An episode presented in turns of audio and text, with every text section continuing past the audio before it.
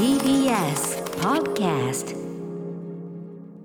はい月曜になりました。熊崎さんよろしくお願いします。よよろしくお願いします。はい私歌丸も本日はスタジオに来ております、はい。ということでね。あのー先ほどのねあのー荻上チキセッションの今日のオープニングでですね、はい。先週の、えっと金曜日のこの番組のオープニングの話を あのチキさんが受けてしてくださいましてですね。これ何の話かと言いますとあの TBS70 周年ラジオね70周年受けていろんなことをやる中で、えー公式読本というね素晴らしい本がリトルモアが出ましたよと、えーでそれが出ますよという宣伝を TBS ラジオでやってるんだけども、うん。えーこんな人がこう参加してますね。あの TBS ラジオが誇るパーソナリティの皆さんね。いろんなパーソナリティ大沢優里さんなんとかなってね伊集院光さんなんてこうなって、ジェーンスーその他みたいな感じでで俺がそのその他ってなったことであって言ったっていうね。そういう話。で、はい。そうなんだけど、はい。あのーチキさんがあれチキさんって今言ったっけ？みたいなね。2回しかこう聞き流してたんで、えうん、チキさんって入っチキさんが入ってないんじゃ俺が入ってないのもしょうがねえなみたいな話。でそれをあうんうんうんうん。のチキさんが今日受けていただいてあのチキさんはいろんな本の強調で入ってる時にその他っていうところには入り慣れしてるとね、はい。なんてことをおっしゃってて。まあそれはわかります。そんなこと言ったら私どもねだってその例えばいろんな人が出るフェスでですよ。それはあの別にヘッドライナーってわけじゃなければライムスターやっぱり全然その他ですしね。全然その他だけどてかなんなら僕らあれですからねライムスターグループとしてはグループのあの名の綴り間違えられてても別に起こらないグループとして有名ですからね。ああ分かりづらいですよね。ってねあこれはあの果物になっちゃってますけどこれはまああ星じゃないんですけどまあはいはいとか、ええ全然全然あのあるあります。あのそこっちにしようかなみたいなね。そんぐらいの気持ちなんでね全然。おおらかな。ええおまあ、ていうかおおらかというよりはもう半分諦めてるっていうかうですか。ん、それはもうあのこの間違えられる間違えられる程度のグループでございという。そういう 精神のもとだからねあのねそうなんですよ。僕もだからそのチキさんが入ってればうんぬんは要はチキ自分はあのチキさんより上ということはもちろんないわけだからあのパーソナリティとしてもねその番組でありとしてもだという、という心持ちでだからチキさんが入ってないんでそれは俺は入ってるわけないじゃん。そんなそんなそんなそんなわけはないよ。っていうそういうつもりでそういうことなんですねだからもう今はもう全然もうなんなんと別にもう納得ですよ。でチキさん入ってないんじゃね？チキさん入ってないんですよ。それはもう結構基準なんですね。チキさん基準つそうだねそうだね。そのだからそのチキさんをその他に入れああなるほどそういう条件なるほどなるほど。チキさんを入れないという条件でそういう条件の。こんなにチキさんチキさんいうオープニングすごいな。チキさんにその全てをかぶせてるような感じになっておりますけどね。いやいやあのちょっとあの受けていただいたので、はい。ありがたいなという感じでございます。そんなね熊崎君もは TBS いラジオに出たんですってね、金曜日ですね先週のええ。ちょっとこれも金曜の話、はい。えっ、とこれ読みましょう。ラジオネームハイデルさん。歌丸さん慶崎さんこんばんは。あそうですね。私というより慶崎ですね。ごめんは、ない。ちょっとアルファベット読みがね、はい。えーイニシャルトークと言いましょうか。先週金曜日の、えー工藤官九郎さんの、えー口を聞くラジオにて、えースポーツ実況アナウンサーの一人として参加されていた慶崎さんのお話とても楽しく拝聴させていただきありがとうましたございます。愚痴として話していた駅伝実況中のトイレ事情の話も裏を返せば実況という仕事に対しての真剣かつ、えー一言一句余すことなくい視聴者に届けたいという気持ちの表れなのかなととても感銘を受けました、これからも視聴者として応援しておりますのでお体に気をつけて頑張ってください。慶崎さんというね。はい。うん。ことで慶崎っていうとなかなかピンとこないよねなんかね。そうですね。まあうん慶さんたくさんいますので。うん。慶崎っていうとなんかそういう名前ありそうだからだよねそうですね。なんか私もまだ別にこれ自分だって言ってるわけではないのでどこでもああそうなんですか？そうなんですそうなんです。違まう違うんですか？まあ、ちょっとそれは何とも言えないところなんですけど、まあ、慶崎がこういう話をしてたのは私も聞きました。かさないにそんな労力を割く、えー、慶崎、えー、慶崎 熊崎ですよ、えーえー実況のね。そうですそうです、はいはい。あのおむつをするかしないかみたいな話とか、ニューイヤー駅伝100キロちょっとこれ僕聞いてないんだけど実際のとこどうしてるんですか？私はおむつをするんですああそうなんだすげえ。でしない人もいるしする人もいるしへで、ー。まあ、実際本番になってしまうとまあ集中するので別にトイレという心配はないんですけど、スタート前不安になりますよね。とかあとリハーサルとかはまあ群馬県の、まあ、言ってしまえばただの道を100キロ走ってるわけですよ、で選手たちも走ってるわけではないので、ちょっとリハーサルの方がちょっと集中力途切れやすくておしっこしやすくなるしやすくなっちゃうよね、みたいな話をですね、ああそうちょっとしてたんですよこれ。なるほど、はい。あでもするんだね一応ね。しないっていう人の方が多いかもしれないですね。確かにでもさ不思議なもんであのライブ中とかもねやっぱそのおしっこしたくなるあのあとこのなんラジオの本番、はい。まあその気が抜けた瞬間にしたくなるけど、はい。こうやって喋ってる最中にしたくなるはまずないからやっぱそのわ忘れているというかねそうだね。そうだね。こっちに行ってるんでしょうね、これね。いやだから俺としてはそうなのよ。例えばライブやってる時とか便意の便の字もないんだけど、はい。あのね結構メンバーとかねあのアンコールの合間とかに普通にね行くんだよね。台の方とか。すごいですね。あれどどうでよく出んねみたいな。ずっと我慢して我慢してライブやってだったんですか？いやわかんない。そこでこう合間でアンコールでふっと抜けていくのかわかんないけどよく出んなみたいな。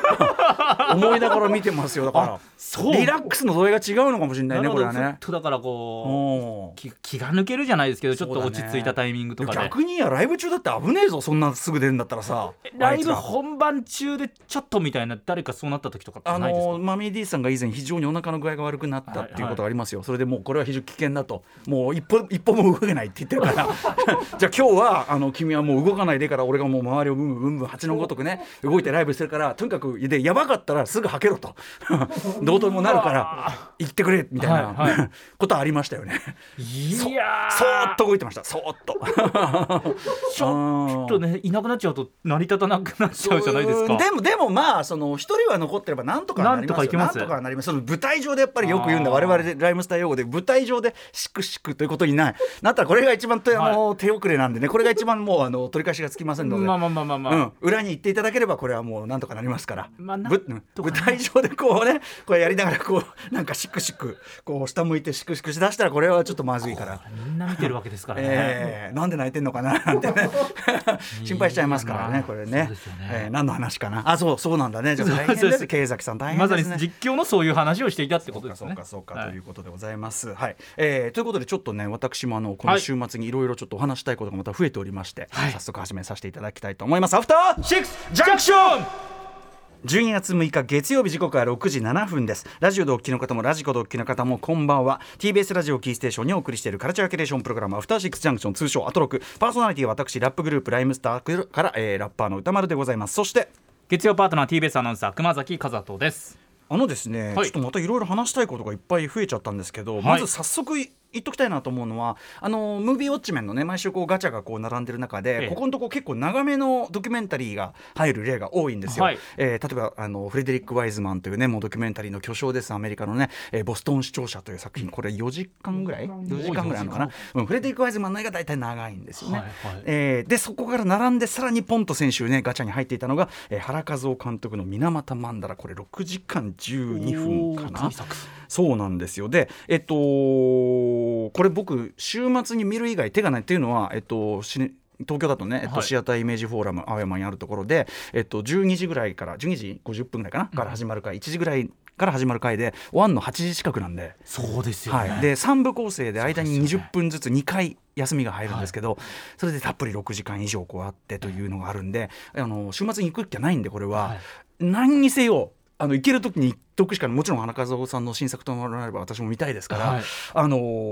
行ってきたんですねこれね。その話をちょっとぜひしておきたいなと思いまして、はいお願いしはい、あのちなみに原和夫監督、まあ、あの古くからですねドキュメンタリー作家としていろんな作品やられてます。一番有名なのはやっぱり1987年「雪雪て進軍」という作品があって奥崎健三さんというとんでもない人なんですよね。この人を追った作品で僕がまあだから1987年で高校3年の時に公開されたんですけど、はい。これ本当にあの当時ユーロスペースまだあっちのあのなんていうのかなあ駅の反対側にあった時のユーロスペースで、もうとにかく若者ばっかりがもう劇場満員でした。すごいみんな見に来て誰もが見に行った作品「ゆきゆき」って新軍なんですね、まあ、当時の例えばそのタイニーパンクスと呼ばれていた頃の高木寛さん、えー藤原宏さんが激あと伊藤聖子さんとかも激推ししてたっていうのもあって、はい。あの若者めちゃくちゃ見に行った「ゆきゆき」って新軍とかあと全身小説家とかね、そんなの原和夫さん有名ですけど。で近年は、えっと割とこうそういう強烈な子を題材にするというよりは、えーまあ、割とこう群像というかなそのシーン全体を扱う。でそれによってだんだん尺が伸びていく傾向があって3時間になり4時間になり、えー今回6時間なんだけど、まず先にこの長さでねあ6時間もあんのか僕もそう思いましたけどね、うんうん。えーここの尺感から言っておきますとあっという間とは言わないけど、ええ。でも時間取れるんだったらその6時間そのものはやっぱあっという間っていうかなんていうかな長いと感じない。とにかく面白いんです端的に言うと。そうなんですね。あの情報がめちゃめちゃ詰まってるし情報が詰まってるっていうのはもちろんその、えー、水俣病というねその病気そしてそこからの裁判とかいろんなことの所相があのいろいろこうある種情報としていっぱい詰まってるからまあ飽きないというそうそういう密度もあるんだけどもちろんその例えばある人の様子をずっと撮っているそこにもやっぱり情報がいっぱい溢れててとにかくすごくこうなんていうのかなうん、常にこう頭が動いてる状態の6時間だから、ま、全くあの長くは感じないってこと。これあの全然誇張でも何でもなく、はい。今年いろいろ見た映画の中でもそういうななんていうのかな。体感で長さを感じない映画という意味では一番あそうトップの部類かもしれない。へっていうぐらい、まあ、この言い方要するに水俣というねあの水俣病という重大な問題に対してこの言い方をするのは、えっと、不謹慎な感じするかもしれないけどまずは言わせてほしいのは作品としてやっぱり原和夫さん。面白いんですよね。うんすごく面白い作品、面白いってのはだからその interesting ってことも含めてね。でもねあの爆笑とかもちゃんと起こるんですよ。やっぱ原一男さんの作品毎回ね、あのーちゃんとユーモアも入って今回も、あのーちゃんとね劇場で自然な笑いがドッドッと起こったりするとこもいっぱいあったりして。だからそういう意味で構えてる人いたら時間さえ取れるなら中のハードルはそんなに高くないはずっていうか言ってしまうん、えば、言ってしまえば、うん。ということはまず言っておきたい。で、えーこれねあのいずれちょっと原さんにおあのこの番組でお話を伺いたいななんてことも目論んでるんでちょっと全ては話しちゃわないようにしますが、はい。まあ、まずもってさ熊崎さんこう、はい。水俣病ってさあのこう歴史の教科書とかさ教科書に出てくる事件みたいな感じでさ小中学校から間違いなく習うよそうう。な、間違いなく習うし、はい。知らない人いないしこの間もねあの友人スミスというアメリカ人のね、カメラマンですかあのジョニー・デップが演じて水俣という作品があったりして、まあ、知らない人はいない。はい。と同時になんかこうもう解決済みの件みたいなイメージあるじゃん？確かにその正直。教科書以上進んでないかそうそうそう。もしたれない。だ原さん自身も今後の作品を取り組むまではやっぱりちょちょっとそういう、うん。今水俣かみたいなのもちょっとあったんだけど、はい。えーやればやるほど現在進行形であることが分かる。でねこれ3部構成で、えーまずその最初のところでそのいわゆる水俣病ってじゃあまず何かっていうところでそこで今そのずっとこう研究をされてきたこう学者さんがいてその今までの水俣病これが水俣病だという定義というかな線引きがっていうかその原因これ何,、何がこういう症状を巻き起こすのかとかあの何をもって水俣病とするのかみたいなことが要するにかつてのその治療治あの診療だったりとか、その診断みたいなのが間違ってたんじゃないかみたいな。ところ前でそうそう。ではあそう前提がひっくり返るような研究が進んでてで今そのいろいろデータ重ねれば重ねるほどなんかその前のおかしくない。こで要は、ま、末梢神経がおかしくなってるんだっていうけどそうじゃなくてもっと脳の根本のところでおかしくなってるからだからその目に見えるその激しい症状の人じゃなくてもあの感覚が通常の人より例えばこうつ何回も実験が出てくるんですけど指先でどうやったらどのぐらいの圧力かかけたら感じるかみたいなテストをつぶさにやっていくと、明らかにその被害があったその地域のあの人たちのあれが感覚がやっぱ鈍大きく鈍くなってたりとか。いそのとにかくその パッと見外見からはわからないような症状なんだけどでもそのでしかもそのなんていうかな脳のこのなんかねその中の説明で言ってましたけどい自分がおかしいなってお思えない構造っていうのその脳の,、うんうん。脳の中のそのあれなんでその説明がわかりますかね。要はあのおかしいっていうふうに自分では自覚できないけど測ってみると明らかにその通常の人よりは感覚が鈍ってたり何かこうちょっといびつになってたりとかっていうことが明らかになる、えーというようなあれで。だからいろいろ支障を本当はきたしてるしあの実際きたしてるんだけどみたいなことが今まではその水俣病認定されてなくて52年ね認定って言うんですってよ、52年の時にあのこれが水俣病ですって認定ラインを作ったんだけどこれがめちゃめちゃ厳しいわけですよ。そのだからそのすごく激しい症状の人しか当てはまらないってされてて、でそれ以外の人はこれ水俣病だと思うんだけどってやっても言っちゃえば詐病扱いとかされてきたわけですよ。ね、で、えー新しいその研究が進んでその熊本大学かの先生がですねこう研究を重ねて、えー素晴らしいんですけどその動きもすごい面白いんだけどただそれと同時にそれを研究していく過程でこう脳みそをねこう切って研究とかするんだけどその先生がやっぱり結構なんていうかな学者さんだからなんつうの？嬉しそうなんですよねこれね。なんかそのなんかその感じなんかちょっとその学者さんそのなんていうのかなこう学者さんならではのちょっと我々とは基準が違うはい。感じとかも含めてすごいいいい。いキャラしてるいいキャラがいっぱい出てくるんだけど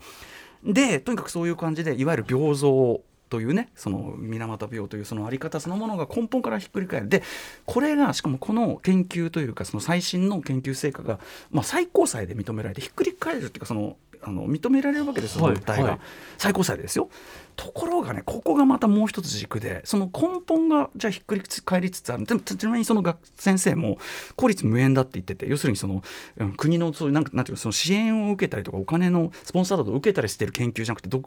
誰も助けを受けてくんない状態でやってるから、うん、でもまあそれをでも最新のあれで、えー、と裁判もその原告側が勝つわけですよ。はい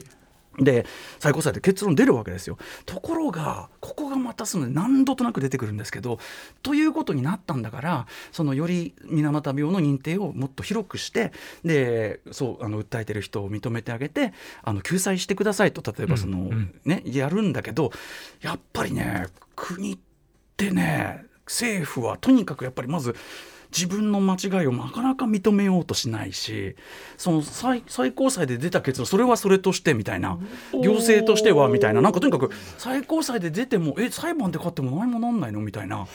で何とにかくねそこのいわゆる僕らが考えいわゆるあのお役所対応。はい。官僚的対応って言いますけどまさに官僚的対応。要するにここで来てるねこう患者さんとかねその原告の皆さんと向かい合ってる役所の人たちは言っちゃえばなんで俺が俺にこんな言われても困るんですけどみたいな多分ことなんだろうと思うんだよ。